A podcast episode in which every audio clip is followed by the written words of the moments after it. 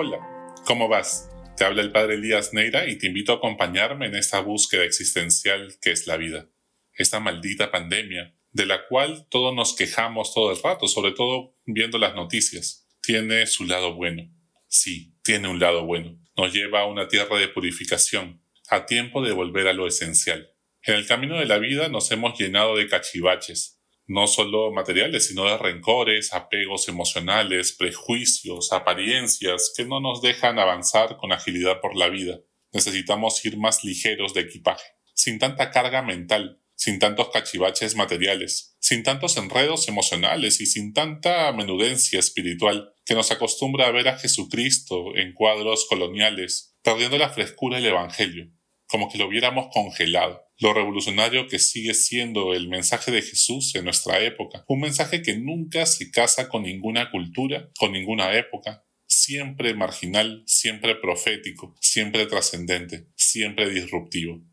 David venció a Goliat porque iba más ligero de equipaje, sin tanta armadura, pero con mucha fe, sin tener que cuidar una pesada reputación de gran guerrero como Goliat.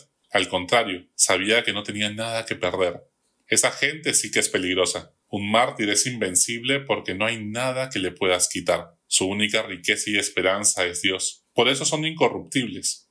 Desnudos y vulnerables, el testimonio de los profetas de nuestro tiempo nos hacen pasar vergüenza de nuestra vida tan poco coherente e intrascendente. Si David estaba mejor preparado interiormente que Goliat para esa batalla. ¿Y tú? ¿Tu espíritu estaba listo para esta pandemia? Por ejemplo, antes de la pandemia decíamos al ver el closet, no tengo nada que ponerme. Ahora podríamos regalar el 80% de nuestra ropa.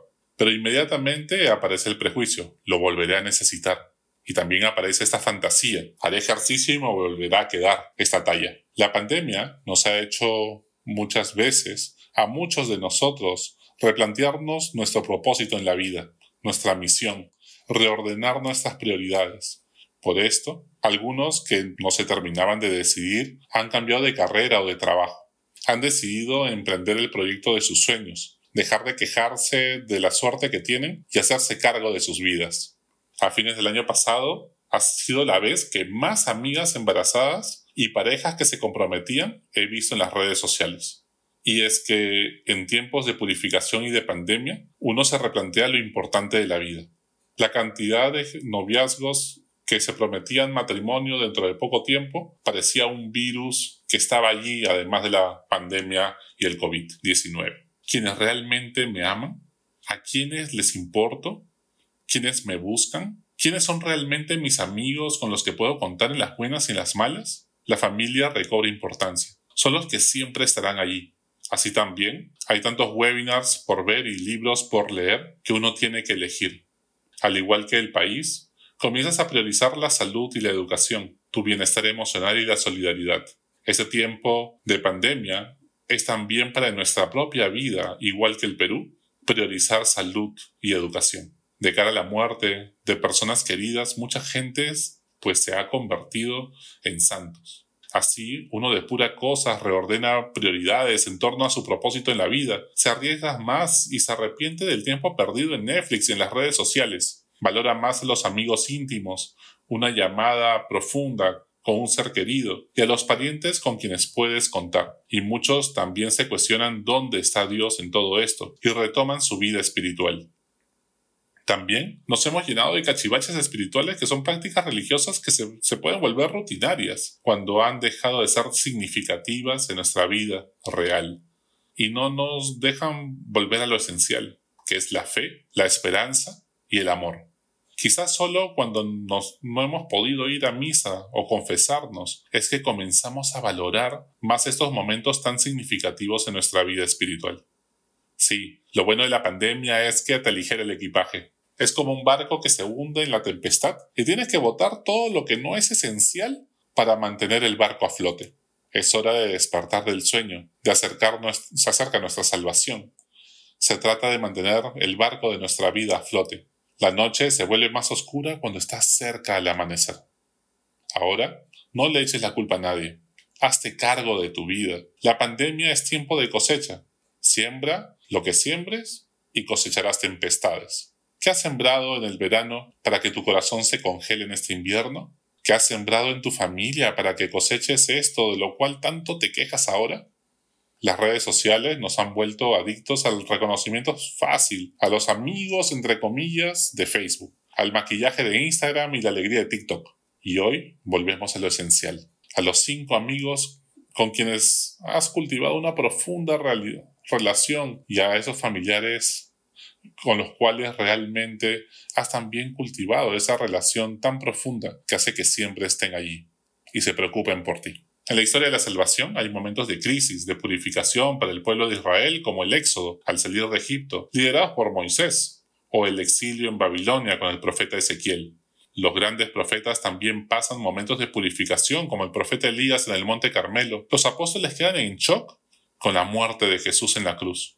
E incluso el mismo Jesucristo, antes de iniciar su vida pública, es llevado por el Espíritu al desierto. El desierto es ese símbolo de la purificación e implica en la vida de Jesús y del pueblo de Israel en el Éxodo tres cosas. Y también en nuestras vidas. Esas tres cosas que también este desierto de la pandemia nos traen a pensar.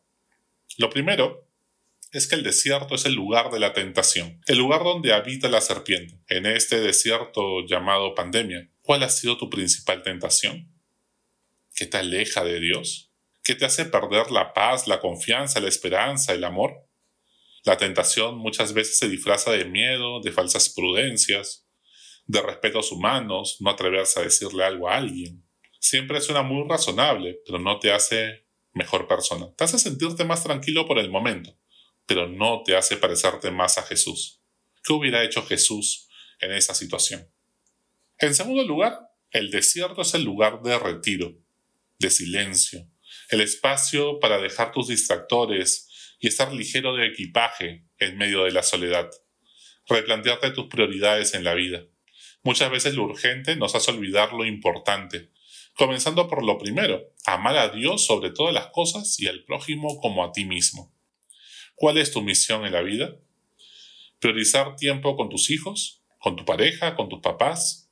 Pues la vida es corta y nadie la tiene comprada.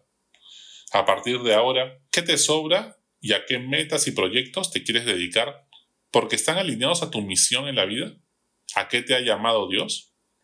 ¿Y qué personas quieres priorizar en tu vida? ¿Tu familia qué lugar ocupa? ¿Qué amistades quieres cultivar y dedicarle más tiempo? ¿Tu relación de pareja o con tus hijos quiere más atención? Y en tercer lugar, el desierto es un lugar de volver el primer amor el lugar del reencuentro con Dios, el tabor donde el profeta Elías vuelve a tener una experiencia de Dios y purifica su imagen de él. ¿Qué lugar quieres que ocupe Dios en tu vida? ¿Qué piensas hacer diferente para ello? Se trata de cosas concretas. La vida es corta y tu atención vale más que el dinero. Así que deja tantos rencores y resentimientos, deja de ver las culpas del pasado y comienza a co-crear el futuro que Dios ha soñado para ti.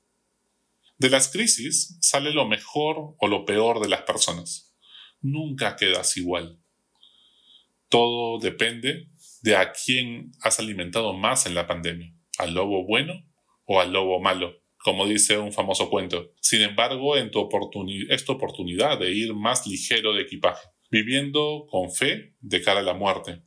Ánimo, aún estás a tiempo, deja de purificar. Agradece por lo que sí tienes y aligera tu equipaje, que a la tumba no llevarás muchas cosas, solo experiencias de amor. Así que vive esta vida con coraje e intensidad, porque no hay nada más valiente que amar.